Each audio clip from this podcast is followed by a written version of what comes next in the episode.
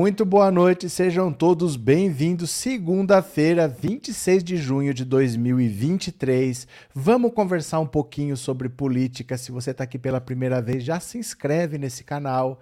Se você já é inscrito, não se esqueça do like, mande um super chat, um super sticker, torne-se membro e bora para o que interessa. Olha só, nessa barganha louca do Centrão, que está cada vez mais voraz, está cada vez com mais apetite e está querendo comer uma parcela do governo Lula de qualquer maneira, o Lula já falou que o Ministério da Saúde é impossível, que eles não vão botar a mão no Ministério da Saúde, o PP principalmente. Comanda o Ministério da Saúde desde o governo Michel Temer.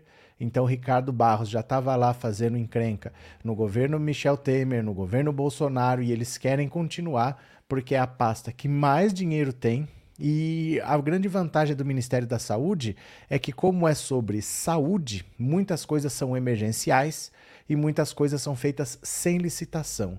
Então, às vezes, na emergência de, uma, de um surto de alguma coisa, precisa comprar tal, vai muito dinheiro sem licitação, com menos controle, e ali é uma beleza para você roubar. O Centrão vive de olho no Ministério da Saúde. Como não vai rolar, o foco agora se volta para outro ministério que tem bastante dinheiro. O Ministério do Desenvolvimento Social, que é o ministério que cuida do Bolsa Família.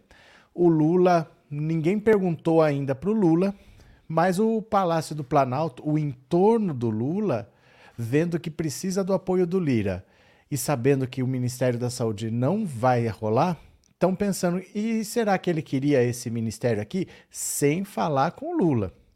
Sem consultar o Lula.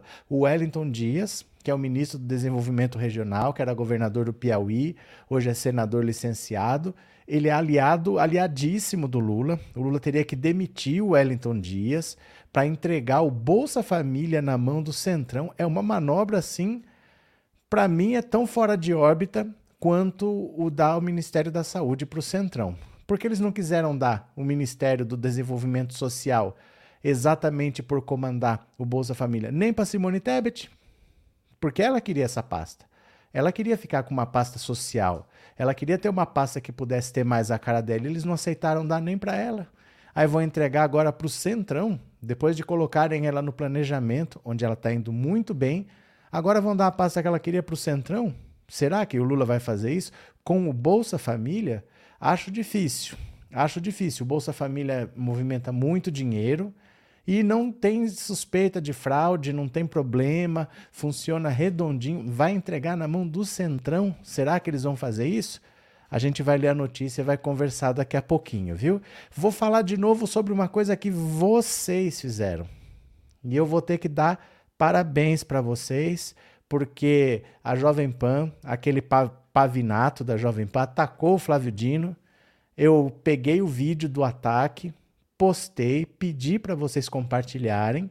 Alguém compartilhou, chegou até o Flávio Dino, ele mandou o caso para a justiça e a, e a AGU agora está pedindo o indiciamento do Pavinato. Ele vai se tornar réu por causa disso mesmo. Está pedindo a condenação dele. Então é porque vocês ajudaram que a atitude foi tomada. Vamos ver tudo isso daqui a pouquinho, pode ser?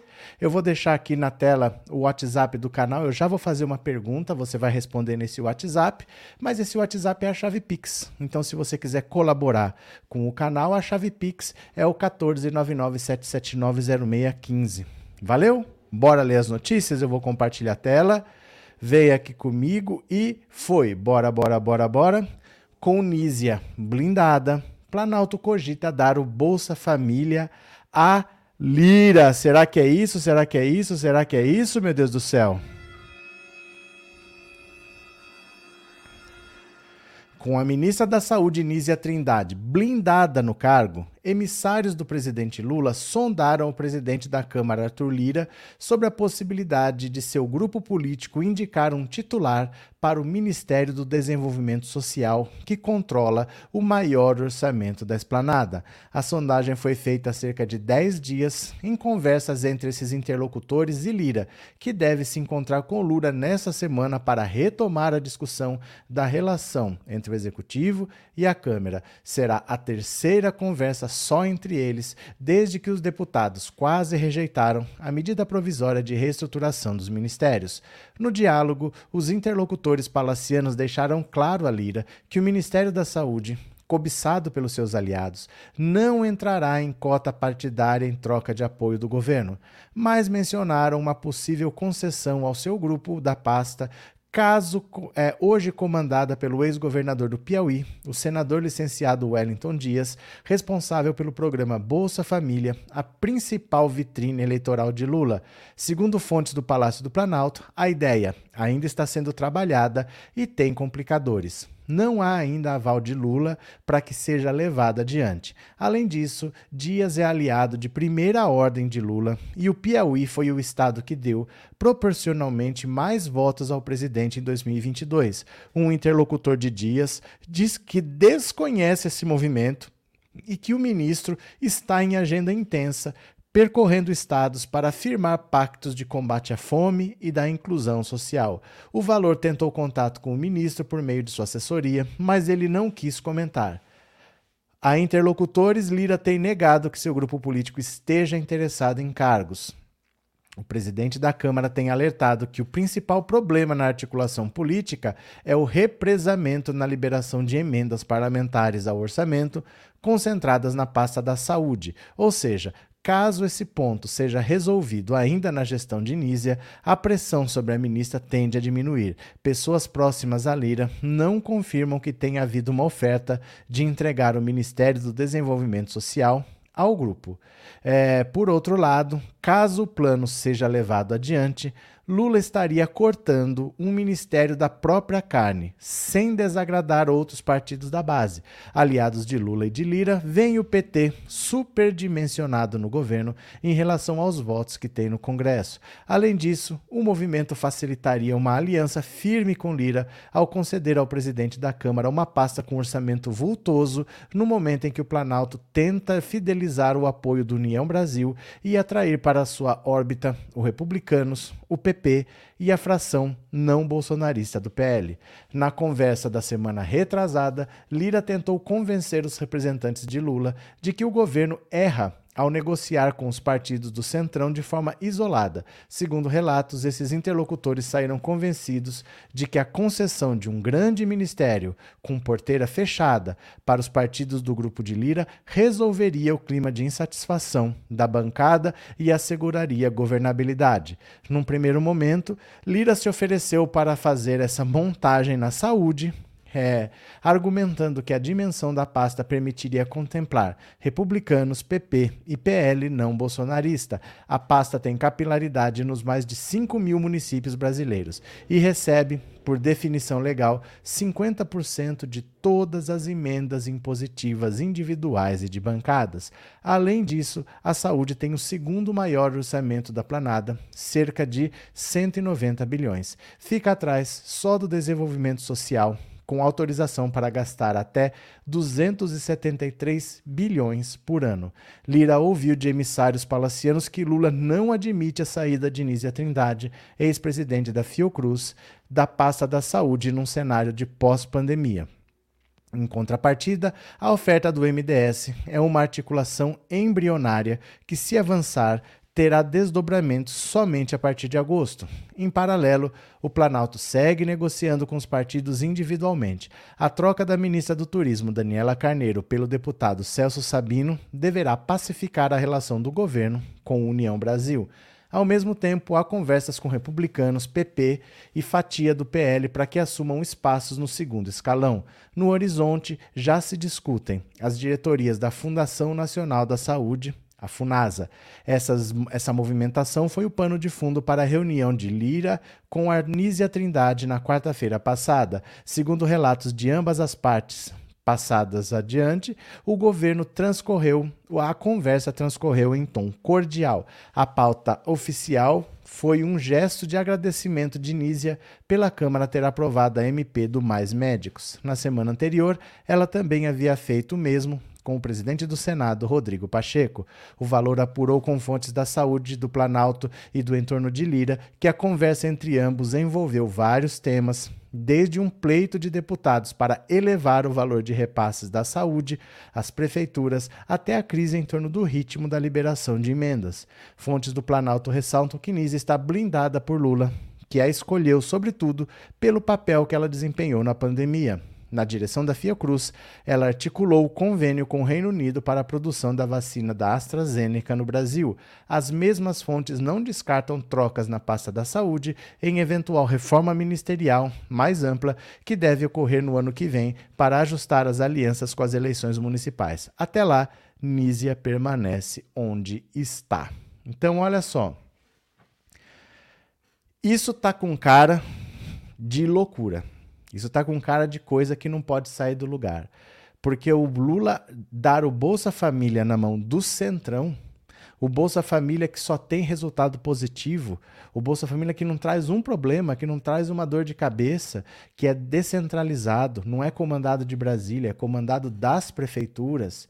Então você não tem uma pessoa longe coordenando, você tem uma pessoa que está ali vendo o que está acontecendo. Então por isso que o, o índice de fraudes é pequeno, não tem nada significativo. Você vai entregar esse, não é a cereja do bolo, esse é o bolo. Né? Você vai entregar o bolo assim para o Centrão para desmontar tudo, para fazer as loucuras que eles fazem lá? Acho muito difícil, não vejo o Lula fazendo isso não. É um orçamento muito grande, é um, um programa que ele não pode falhar não pode ter erro, não pode faltar. Ah, não, teve má gestão e agora o Bolsa Família está ameaçado. Não pode acontecer. Não vejo Lula fazendo isso de entregar o ministério que comanda o Bolsa Família para o Centrão, ainda mais tendo que demitir o, o Wellington Dias, que era governador do Piauí, hoje é senador licenciado, do, do cargo, tirar ele do ministério para colocar alguém do Lira. Acho praticamente impossível essa possibilidade, mas Vamos ver o que, que vocês acham. Deixa eu ver o que, que vocês estão falando. É... Ô Dorico, eu fiquei sabendo que o mensalão não acabou, está enrustido por um acordo com o Lula que ainda está pagando para o Lira. Ah, você ficou sabendo? Que fonte segura é essa? Vozes da minha cabeça? O Dorico Fernandes Paraguaçu? Jandira, tanto problema para resolver e esses inescrupulosos do Centrão só pensam em cargos para abocanhar espaço e grana. É porque, Jandira, o Centrão, ele não é nem direita nem esquerda. O centrão é governo, seja qual for o governo, eles grudam. E por que, que eles fazem isso? Porque eles querem alguma coisa. Então eles não estão nem aí. Eles não têm apego à ideologia, eles não têm proposta, eles não têm nada. Eles querem estar no governo, porque é no governo que está o poder, é no governo que está o dinheiro. Então isso vai permitir que eles continuem se reelegendo, que eles continuem manipulando verbas para lá e para cá. Eles não estão nem aí. O Centrão é assim, ele é o que se chama de fisiológico. Eles estão no poder pelo poder e pelas coisas que o poder traz, mas não porque eles querem construir, deixar um legado, mudar alguma coisa. Eles não têm nada é, de longo prazo que eles queiram fazer, eles só querem proveito imediato. O Centrão é isso, né? Cadê que mais? Aida, boa noite. Gostaria de saber por que esse presidente Lira tem tantos poderes. Não existe uma lei para tirar esse poder dele. Gente, vocês têm que entender uma coisa. O que existe é eleição. Não adianta achar que tem lei que tira as pessoas que foram eleitas. Porque a democracia é assim: você vota e você escolhe quem você quiser. Dali quatro anos, se quiser, você tira. Não existe esse negócio, não tem lei que tira. Porque democracia funciona na base da eleição. O Lira foi eleito. E o Centrão tá lá porque foi eleito. Se você for parar para pensar, a maior parte da população brasileira, ela nem sabe o que é direita e o que é esquerda. Ela não tem um alinhamento ideológico. O que, que a maior parte da população quer? Quer levar o médico, quer levar o filho no posto de saúde quer que tenha médico. Quer levar o filho na escola e quer que tenha professor. Não é uma pessoa que é necessariamente de direita ou de esquerda. As pessoas são mais pragmáticas e menos ideológicas. É exatamente o que o Centrão é. O Centrão é isso. O Centrão é pragmático, ele não é nem de direita nem de esquerda, ele não é ideológico, vamos dizer assim. E ele simplesmente pega uma verba e manda para lá, pega uma verba e manda para cá. O Centrão tem mais a cara do brasileiro do que a direita e do que a esquerda. O brasileiro é muito assim. O brasileiro é muito centrão. Pensa assim comigo, ó. Aida, pensa assim comigo. Se eu virar vereador, vamos dizer que eu disputei a, a eleição e virei vereador. que, que as pessoas deveriam fazer? As pessoas que moram perto de mim, que votaram em mim, elas deveriam chegar para mim e falar: ó, a gente votou em você, porque o nosso bairro é esquecido. Então a gente precisa de um representante nosso lá que olhe pela gente, que ouça as nossas demandas. E nós vamos ficar em cima de você, porque a gente quer que você faça isso, que você faça isso, que você faça aquilo que a gente está esperando há muito tempo, vai ter que acontecer agora. Se você pisar fora, se você aprontar qualquer coisa, nós vamos para cima de você porque nós estamos dando um voto de confiança. Essa deveria ser a postura. Mas qual que é a postura em geral no Brasil? Poxa, é, eu fiquei sabendo, né? Parabéns, o senhor acabou de se eleger vereador, né? O senhor não vai precisar de assessor? Então, o meu irmão aqui, ó, faz dois anos que ele está sem trabalhar. O rapaz é bom demais, ele é esforçado, mas ele não tem uma oportunidade. O senhor não pode fazer. Se eu, no caso, né, nesse exemplo, se eu contrato, se eu chamo o, o irmão dele para ser meu assessor porque ele me pediu, nunca esse cara vai me cobrar. Esse cara fica meu refém. Aí o outro que está com a mãe doente precisa de uma ambulância, se eu conseguir uma ambulância para ele, ele nunca mais vai me cobrar. Então o problema do brasileiro é esse, é o pragmatismo. É essa visão de curto prazo. Isso é a cara do Centrão o Centrão é exatamente isso. O brasileiro, em geral, ele só quer a coisa de curto prazo e o Centrão, ele quer exatamente a coisa de curto prazo. Então é muito difícil imaginar que vai acabar o Centrão, que vai acabar o Arthur Lira, porque o Centrão tem mais a cara do brasileiro do que a direita e do que a esquerda. Infelizmente, né? Cadê quem mais? Vocês aqui. Cleuma, obrigado pelo super chat, obrigado por ser membro, viu? Muito obrigado de coração. Valeu. Deixa eu ver aqui que eu perdi algum aqui. Eu acho que eu perdi. Aqui, perdi vários. José Francisco, você está entre os três melhores brasileiros que produzem uma análise sobre o cotidiano da vida nacional. Parabéns. Obrigado, José Francisco. Tem esse ranking? obrigado, Zé. Obrigado pelas palavras, obrigado por ser membro, de coração. Obrigado mesmo, fico feliz. Mas que ranking é esse? Que ranking é esse? Outro dia eu estava no IBEST e não sabia, de repente tem um ranking eu não estou sabendo, né? Maria Aparecida, boa noite e fora Lira. Boa noite, Maria Aparecida, obrigado pelo super chat, obrigado por ser membro. E Guia Martins, obrigado pelo super sticker, obrigado por ser membro. Acho que eu não perdi mais ninguém. Se eu perdi alguém, vocês me falam que eu volto e procuro, tá? Cadê vocês aqui? Joseildo, o pior é que o Centrão rouba o país e quem paga por isso é o PT. É porque o PT investigou o PT deu autonomia para a Polícia Federal, o PT deu autonomia para o Ministério Público. E se você procura, você acha.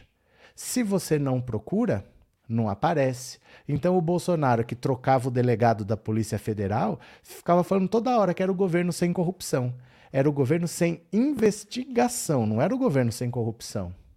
Agora, quando você tinha a Polícia Federal investigando, o Ministério Público investigando, cada hora aparecia um caso, porque tem. Aí quem investiga é o governo corrupto e quem esconde é o governo sem corrupção, infelizmente, né? Cadê que mais? Cadê que mais? Paulo Silva, na verdade, os políticos do Centrão são os mais corruptos porque são financiados por empresas e que querem os deles de volta. É, Paulo, os políticos caçados que perdem o mandato normalmente são os do Centrão. Normalmente são os do Centrão mesmo, são os mais caçados, os mais punidos. Bora para mais uma? Bora ler aqui comigo? Vocês vêm comigo? Olha só. José de Abreu pede a prisão do vocalista Roger Moreira em investigação no TSE. O vocalista do ultraje, hein? Olha só, Zé de Abreu está demais.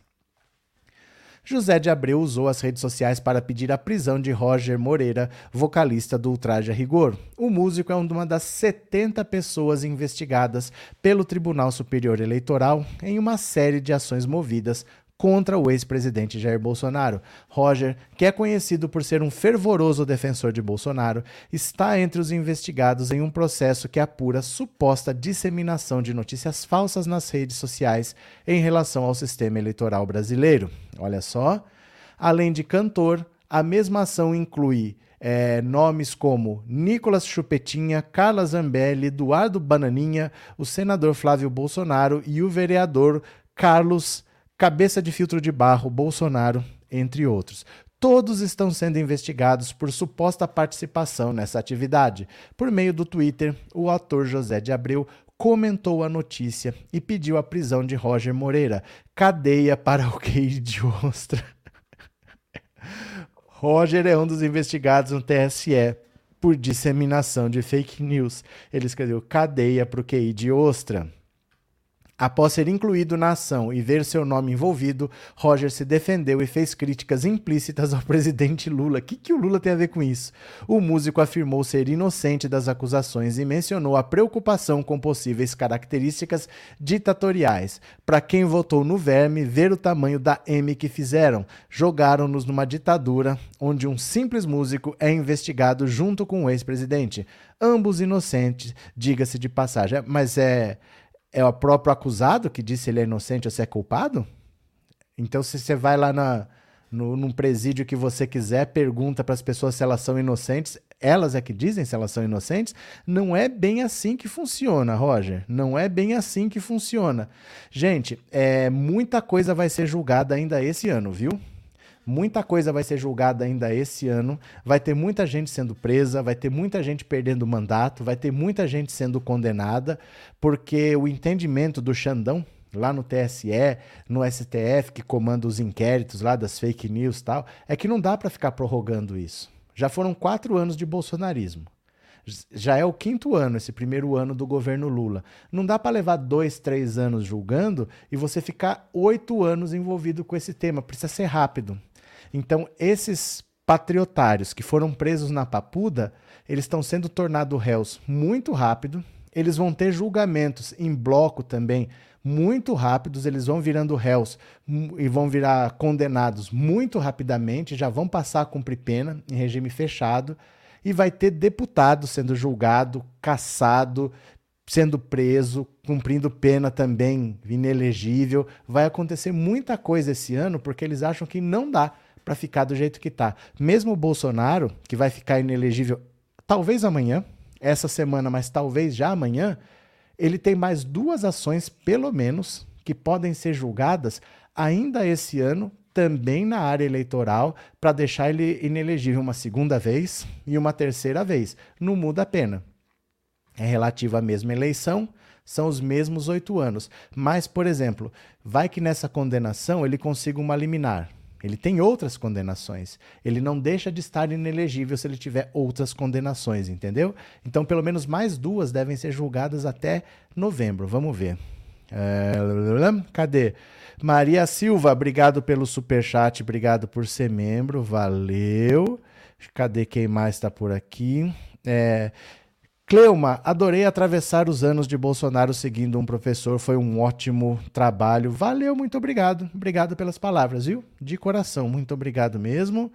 É, cadê? Luiz Felipe, és excelente mesmo. Lembro que falaste que, mesmo eleito, Lula penaria com um centrão empoderado e mal habituado pelo bucéfalo inelegível. É porque o centrão nunca foi isso daí, Luiz. O centrão sempre foi manso, porque ele sempre foi assim o que eles chamam de baixo clero, aqueles menos importantes, entendeu? Sempre foram aqueles partidos menores, aquelas legendazinhas que nunca conseguiam muita coisa, então eles grudam no governo que tiver e tentam se manter para a próxima eleição. Eles sempre aceitavam. O que dessem, eles aceitavam e apoiavam o governo que fosse. Mas agora eles ficaram empoderados, né?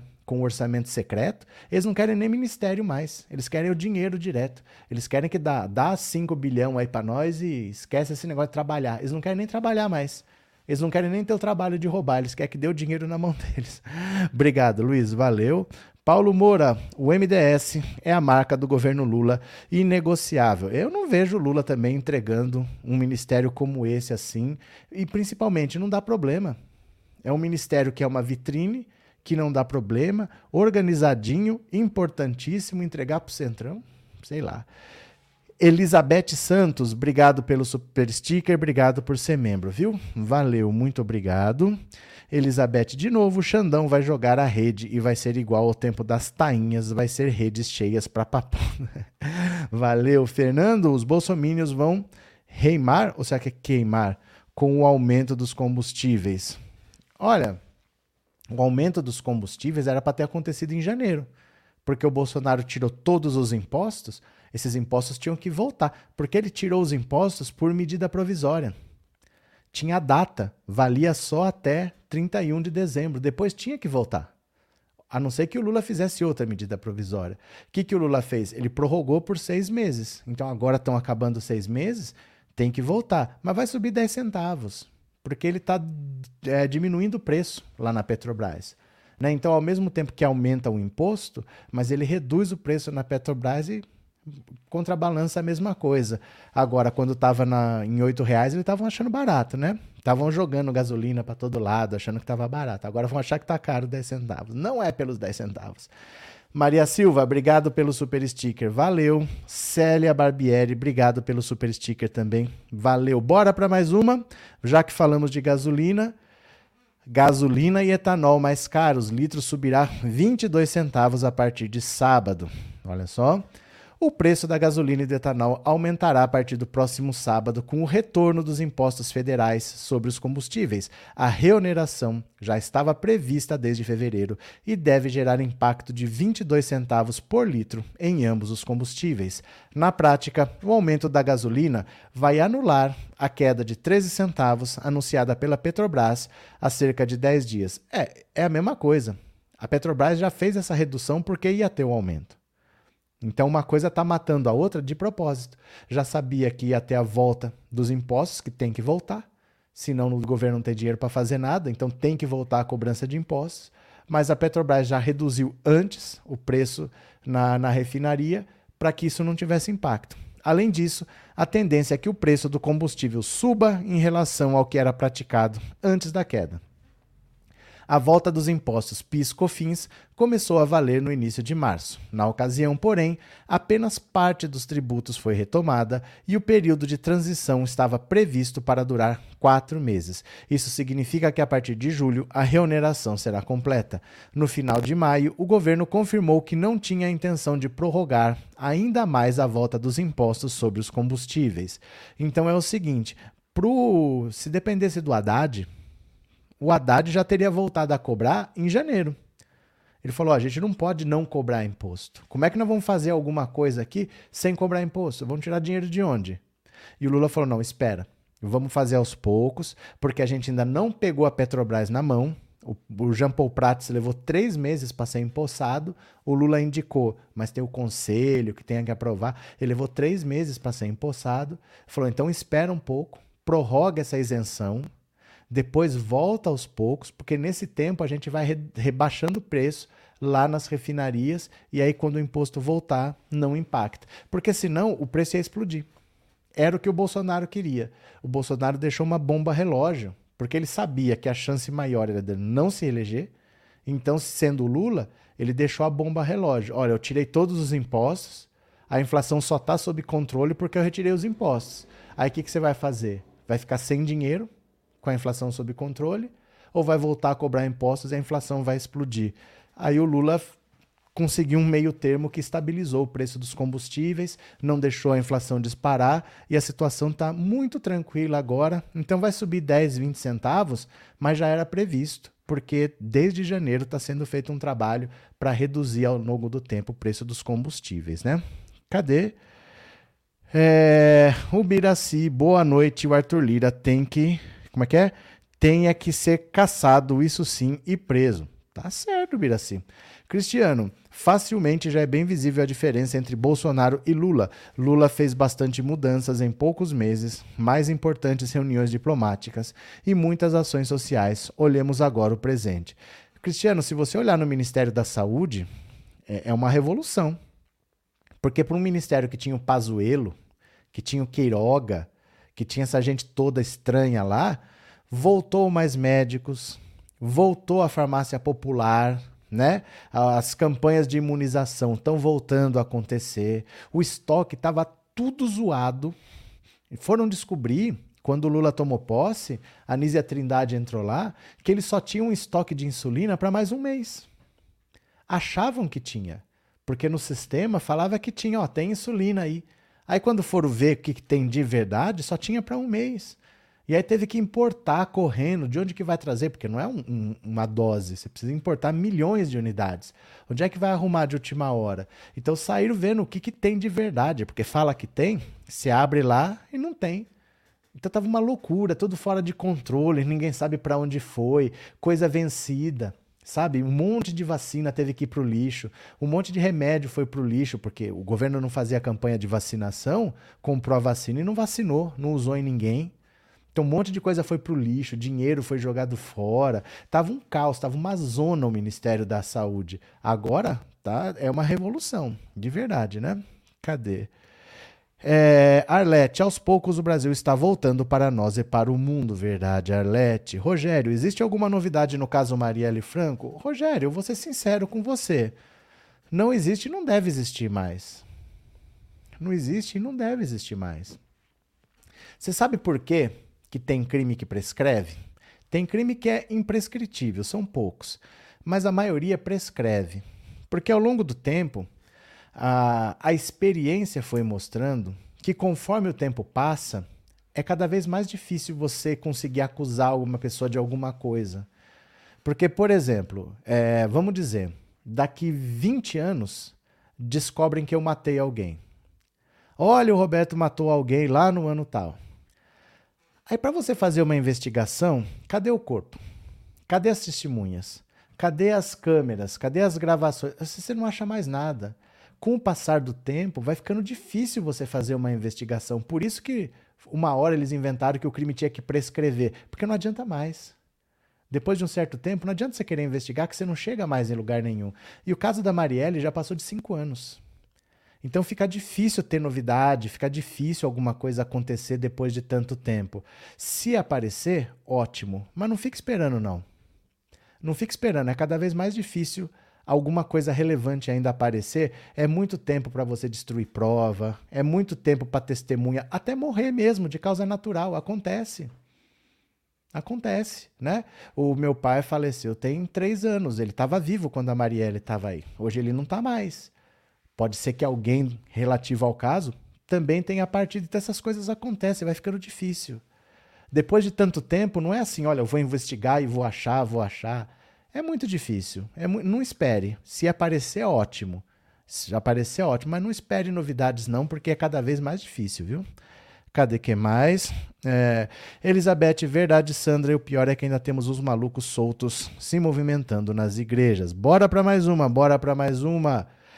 AGU pede a condenação de apresentador que associou Flávio Dino ao crime organizado no Rio. Aqui que eu vou bater palma para vocês, hein? Aqui que eu vou agradecer, que é ponta firme. Eu vou agradecer você, que sempre que eu peço corre lá para ajudar. Olha o que, que vocês fizeram aqui, ó. Sabe essa criatura tétrica aqui da Jovem Pan? A Advocacia Geral da União ingressou com uma ação na Justiça Federal do Distrito Federal contra o apresentador Tiago Pavinato por publicações nas redes sociais que associaram o ministro Flávio Dino ao crime organizado no Rio de Janeiro. No documento, a AGU diz que a liberdade de expressão não pode servir de salvaguarda para a prática de atos que atinjam outros direitos fundamentais, como a dignidade humana é preciso materializar a necessária relação entre o exercício da liberdade de expressão e a responsabilidade que dele pode advir. Não se questiona a impossibilidade de censura prévia, mas se garante a possibilidade de responsabilização civil a posteriori. Durante a participação ao vivo na Jovem Pan, Pavinato pediu que Dino explicasse sua agenda no Complexo da Maré, na capital fluminense. Para ele, a visita à comunidade indicaria uma suposta ligação do ministro com a facção criminosa Comando Vermelho. No Rio, Dino esteve na ONG Redes da, da Maré para o lançamento da sétima edição do Boletim Direito à Segurança Pública na Maré.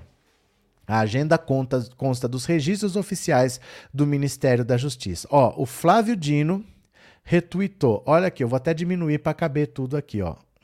Ó. Ó, olha nós aqui, olha nós aqui embaixo, ó. É isso que a extrema direita chama absurdamente de liberdade de expressão. Óbvio que não é em nenhum país do mundo. Eu postei, eu peguei o trecho em que o Pavinato falou esse negócio, dizendo que o Flávio Dino ele pode imaginar. Vamos, vamos ver o vídeo aqui? Eu acho que tem o vídeo aqui. Deixa eu ver. Tem, vai ter. Vai ter aqui, ó. Pronto, ó. Pera aí. Deixa eu colocar o som aqui. Pera lá. Que eu tenho que compartilhar de outra maneira aqui. Pera lá, para ir o som. Quer ver? Ó. Olha o que, que ele falou aqui, presta atenção, ó. Então o PCC rompe com o Comando Vermelho pelo domínio de áreas.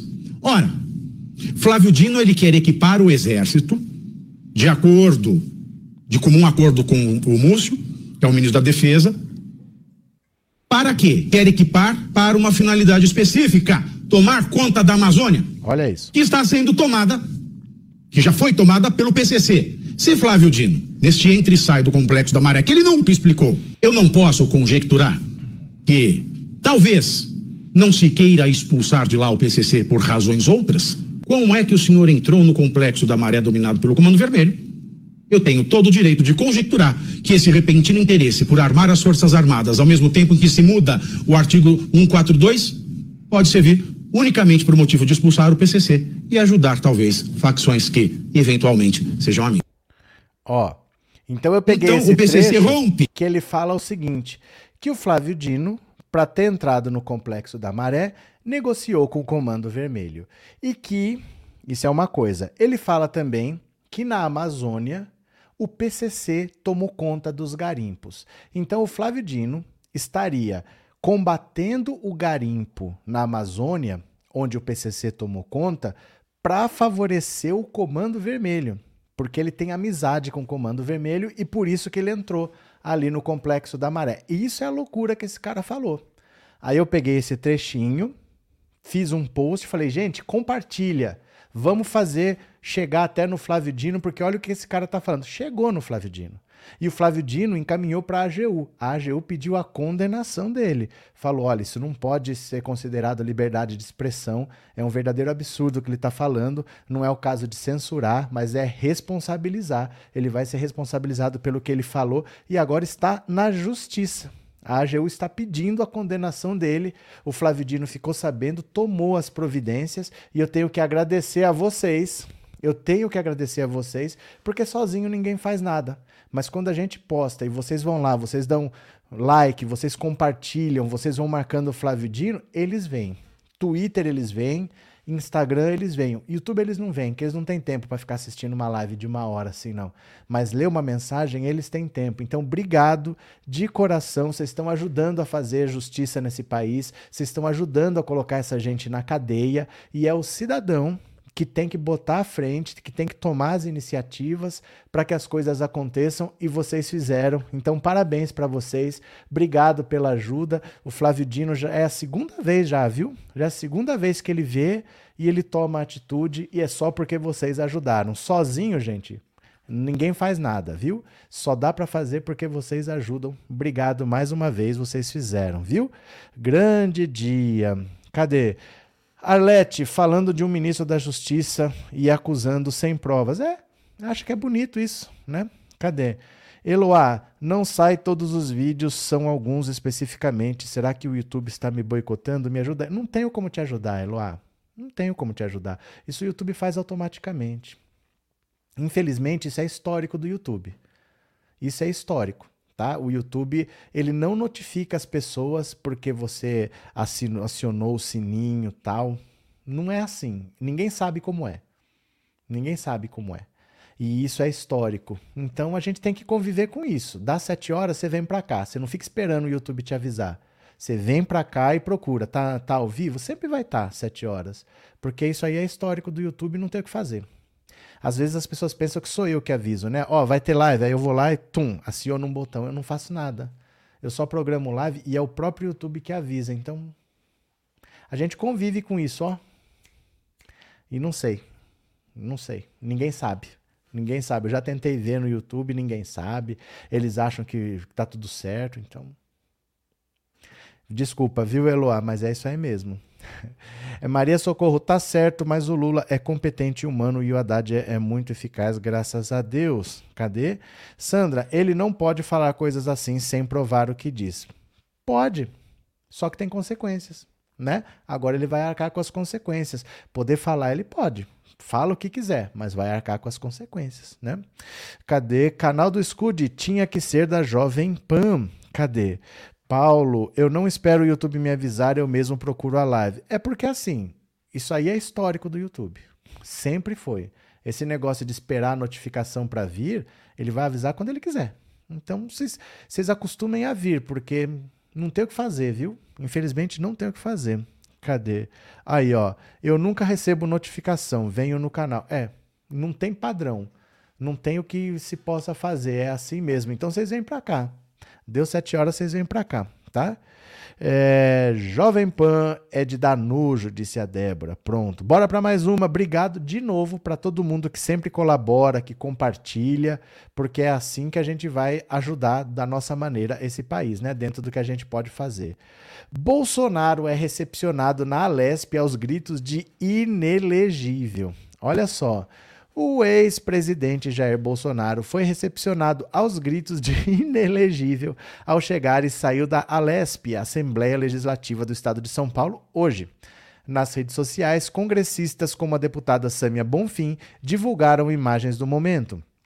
Na legenda da publicação, além da recepção ao ex-chefe do executivo, foi calorosa e merecida. A presença na Lesp faz parte da agenda de viagens do PL para fortalecer a sigla na disputa das eleições municipais de 2024.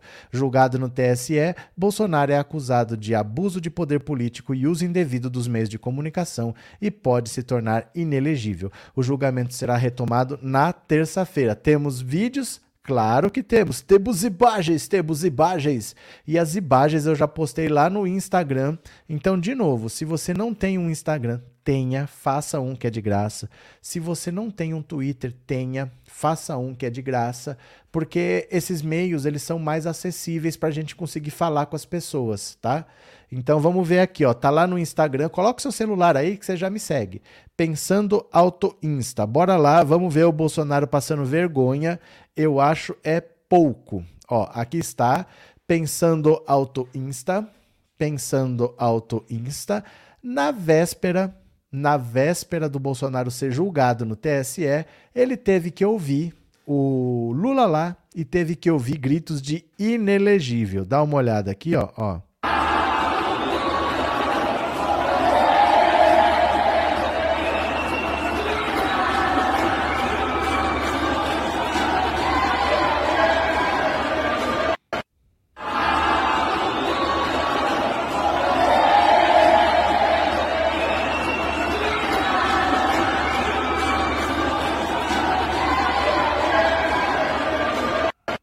Agora o outro aqui, ó.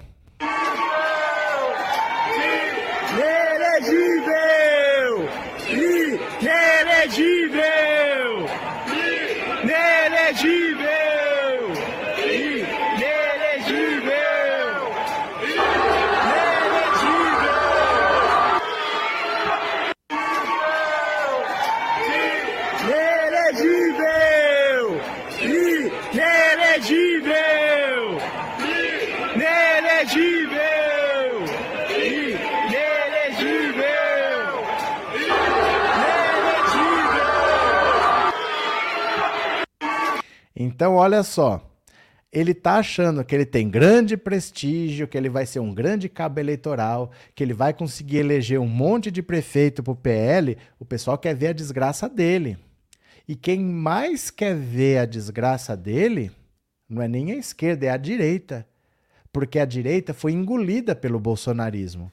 O PSDB desapareceu, o MDB desapareceu. A direita foi engolida pelo bolsonarismo. Para a direita ter chance de novo de existir, para a direita voltar a ter alguma possibilidade eleitoral, porque a esquerda está aí, acabou de eleger o presidente. Nós estamos vivos aqui. Minoria, pequenininho, mas nós estamos aí. Agora a direita praticamente acabou no Brasil. Ou é bolsonarista ou não existe. Então, para eles, a melhor coisa é que o Bolsonaro desapareça para eles conseguirem pegar esses eleitores de volta. A direita torce para Bolsonaro ficar inelegível desesperadamente. Se ele está achando que ele tem parceiros que vão lutar por ele, o próprio PL prefere o Bolsonaro inelegível, porque ele numa eleição ele tem rejeição muito alta. Então é melhor que ele passe os votos que ele tem para alguém com menos rejeição do que ele em si dispute a eleição. O próprio partido dele prefere ele inelegível e eu acho é muito pouco.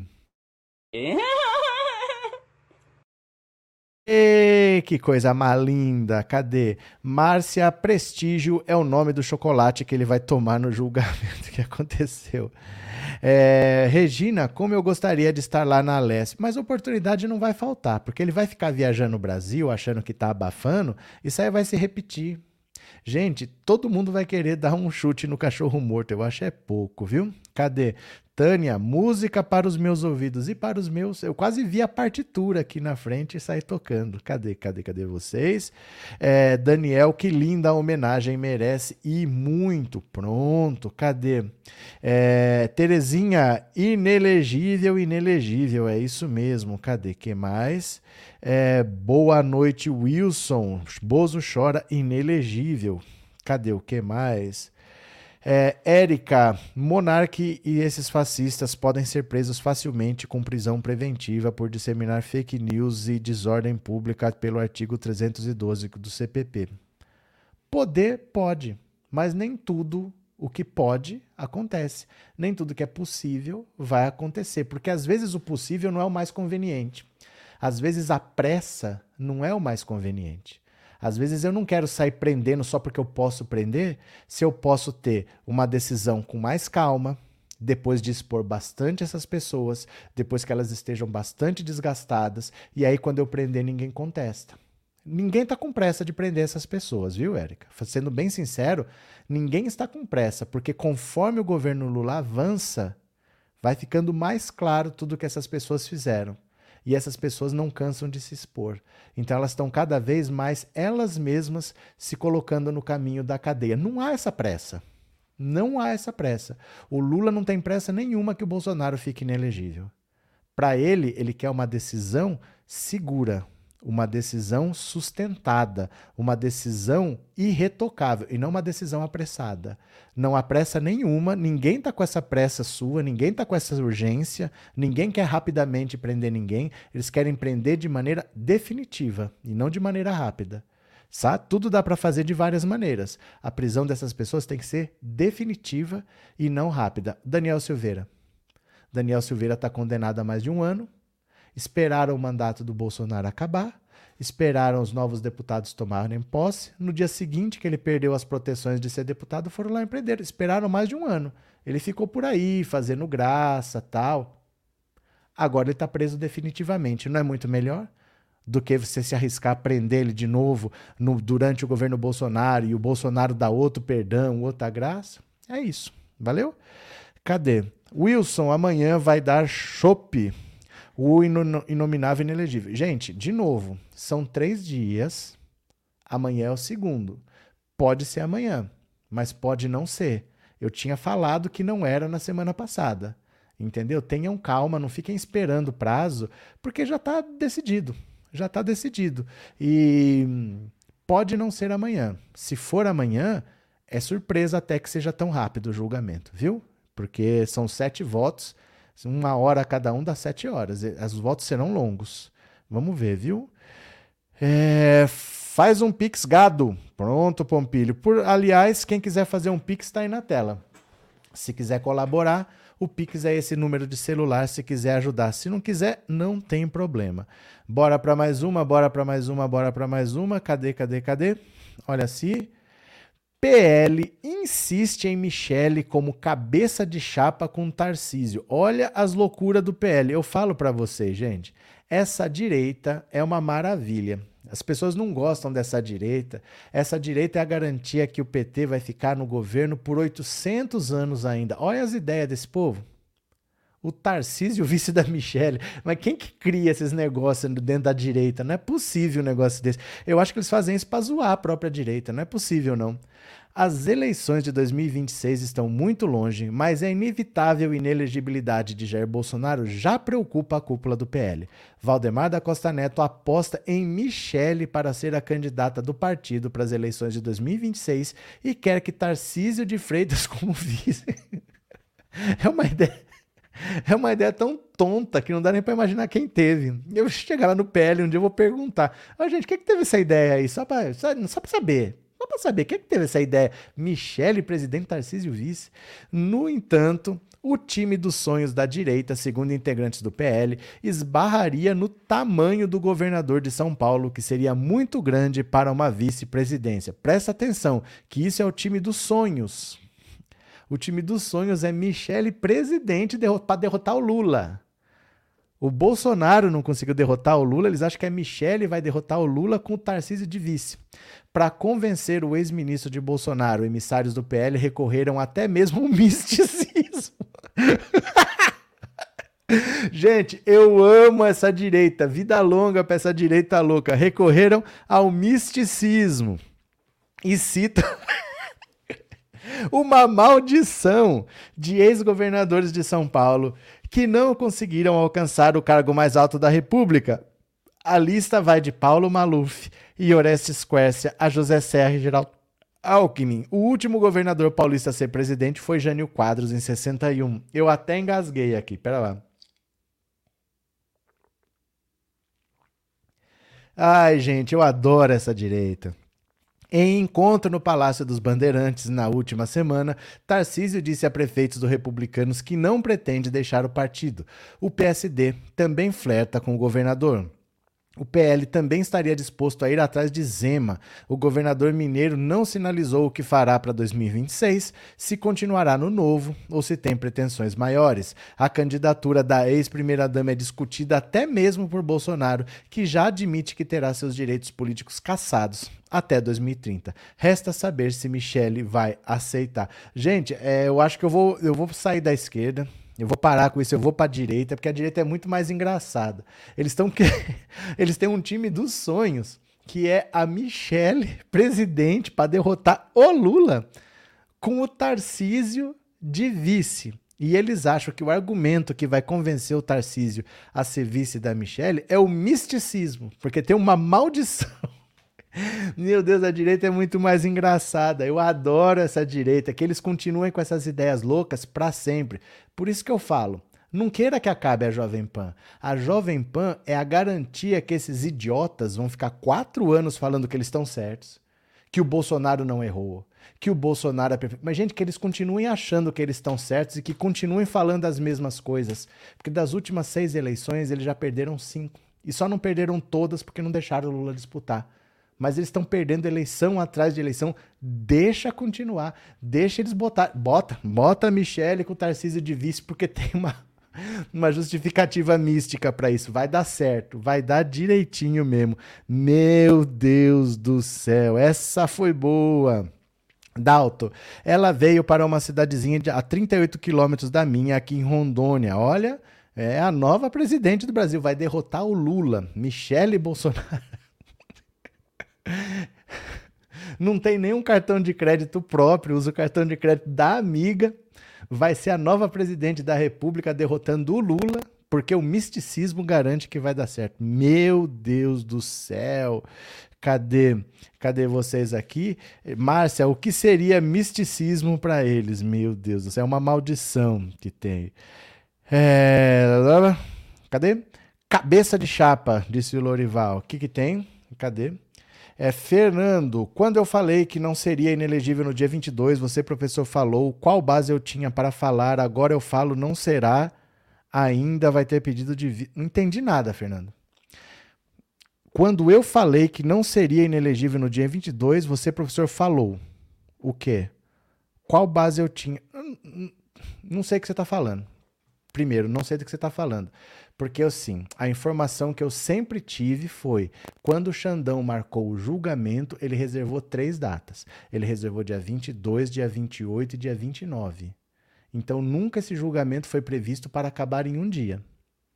Então, assim, eu nunca disse que seria dia 22. Eu não sei do que, que você está falando, mas eu nunca disse que era dia 22. É, porque desde que foi marcado, não foi marcado dia 22, foi marcado 22, 28 e 29. Quinta, quinta e sexta. Tá? Agora, agora eu falo que não vai ter pedido de vista. Fernando, eu acho que. A gente já deu essas notícias aqui faz tempo. O Cássio Nunes Marques já preparou o voto dele. O voto dele já está preparado. E se ele pedir vistas, o, os outros vão antecipar o voto e eles já sabem que o Bolsonaro vai perder. Então seria a coisa mais ridícula ele pedir vistas com a votação já decidida, porque quando chega nele a votação já vai estar decidida e ele vai pedir vistas com os outros ainda antecipando votos e assim, 6 a 0 e ele pedindo vistas. Então isso aqui a gente já falou, mas assim, eu não sei do que você está falando de verdade, tá? Cadê? Elizabeth, estão fazendo uma campanha interna dentro da igreja Lagoinha para manipular as mulheres para votar na fofa. Deixa fazer, Elizabeth. Não funcionou para o Bolsonaro, que é da política há 500 anos. Deixa fazer. É o que eu falo. Deixa a direita continuar com esses métodos deles, que estão tomando cacetada atrás de cacetada. O povo não é idiota desse jeito. Eles conseguiram manipular por um tempo algumas pessoas, mas cada vez vai dar menos resultado. Não é porque uma coisa teve um certo resultado que necessariamente se fizer de novo vai acontecer a mesma coisa, porque as pessoas começam a ficar escaldadas. E principalmente, o governo Lula não tem chance de não ser bom. O governo Lula vai ser muito bom. Primeiro porque ele é o Lula. Ele já não é um, um iniciante. Ele já foi presidente duas vezes. Ele já fez. Ele já tem credibilidade. Ele tem conhecimento. E além disso, o governo Bolsonaro veio de um nível muito baixo em todas as áreas. Tava saúde muito ruim, tava economia muito ruim, tava educação muito ruim, tava tudo muito baixo. Então nem precisa ser tão bom assim que já melhoraria, porque só de ter um presidente que trabalha já ia ser melhor. Então qualquer presidente ia melhorar o que o Bolsonaro fez, porque o Bolsonaro não fez nada. Só que não é qualquer presidente, é o Lula. Então a popularidade do Lula vai matar essas palhaçadas tudo. Deixa, a popularidade do Lula já está subindo. Deixa passar um ou dois meses que você vai ver o que vai acontecer. Onde vai estar a popularidade do Lula? Entendeu? Você aguenta as pontas, não se preocupe não. Não tem essa história de inventar candidato, achar que todo mundo é idiota, porque a realidade bate na porta. O, a gasolina está mais barata, a inflação está sob controle. Os juros agora vão começar a sair porque vão dar um jeito de tirar o Campos Neto de lá. Então aguenta as pontas. Aguenta as pontas. Eva, obrigado pelo super sticker e obrigado por ser membro. Valeu, obrigado, Eva, de coração. Cadê quem mais? É, Elieide, um vidente disse que o Tarcísio seria presidente e a vice-presidência ficaria entre o Ratinho Júnior, o Zema e aquele. tá bom. Gente, as pessoas podem falar o que elas quiserem. Contra isso, né? Pode falar o que quiser. Achar que simplesmente vai acontecer porque a pessoa falou é outra história, né? Vamos ver. Carlos Alberto, boa noite. O Lira vai pegar o Ministério da Cidadania da jaula. O Ministério da Cidadania da jaula? O que aconteceu? É. Real. Aline, um vidente bolsonarista. Não sei. Mas não faz diferença, não, gente. Não faz diferença, não. Porque assim, nós já vimos que todo presidente tende a se reeleger ou a fazer o sucessor. Só o Bolsonaro, idiota, que não conseguiu. O Lula, ou ele vai ser reeleito, ou ele vai fazer o sucessor. E isso vai ser assim por uns 30 anos. Isso vai ser assim por uns 30 anos. Do mesmo jeito que foi Lula, Lula, Dilma, Dilma, e se não tem um golpe não tiram, vai acontecer de novo. Vai ser Lula, Lula, outro fulano, outro fulano. E se não tiver golpe, não vai tirar. Porque a tendência de quem está lá é continuar. Por isso que o Bolsonaro estava desesperado para continuar. A direita, para voltar agora, vai sofrer. E eles achando que com, com misticismo que eles vão conseguir. agora que eu quero ver. Ó, eu vou parando por aqui. Mas eu volto às 21 horas para a gente conversar exatamente sobre a pressão que agora vai ser feita pesada em cima do Campus Neto. Agora vai ser a hora de botar a discussão para cima, ganhar as ruas, pressionar, falar o que o desga... Gente, se em vez de 13,75, anota esse número. Se em vez de 13,75, se a Selic fosse 10, guarda.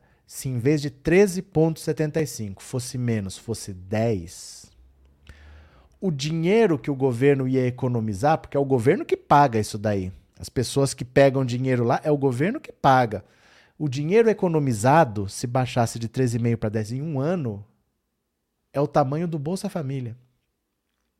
Daria para fazer um outro Bolsa Família ou daria para dobrar o que as pessoas estão recebendo de Bolsa Família. Mas está indo para a mão de banqueiro. Está indo para a mão de especulador de mercado financeiro.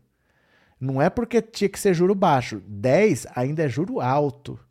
Mas só de você baixar de 13,5 para 10, você economizaria o mesmo valor que custa no ano inteiro um Bolsa Família. Não um Bolsa Família de uma pessoa, o programa Bolsa Família. Daria para fazer um outro programa igual. Só de você reduzir de 13,5 para 10, e 10 ainda é um valor alto. Volta às 21 horas que a gente vai conversar um pouco sobre isso. Agora é guerra, agora vamos para cima para derrubar o Campus Neto. Valeu, meu povo! Eu volto às 21 horas, a live vai aparecer aí na tela. Você clica que a gente já volta. Come um lanchinho, daqui a pouco a gente volta. Beleza, beleza, beleza? Beijo, beijo, beijo. Até daqui a pouco. Até, até, até.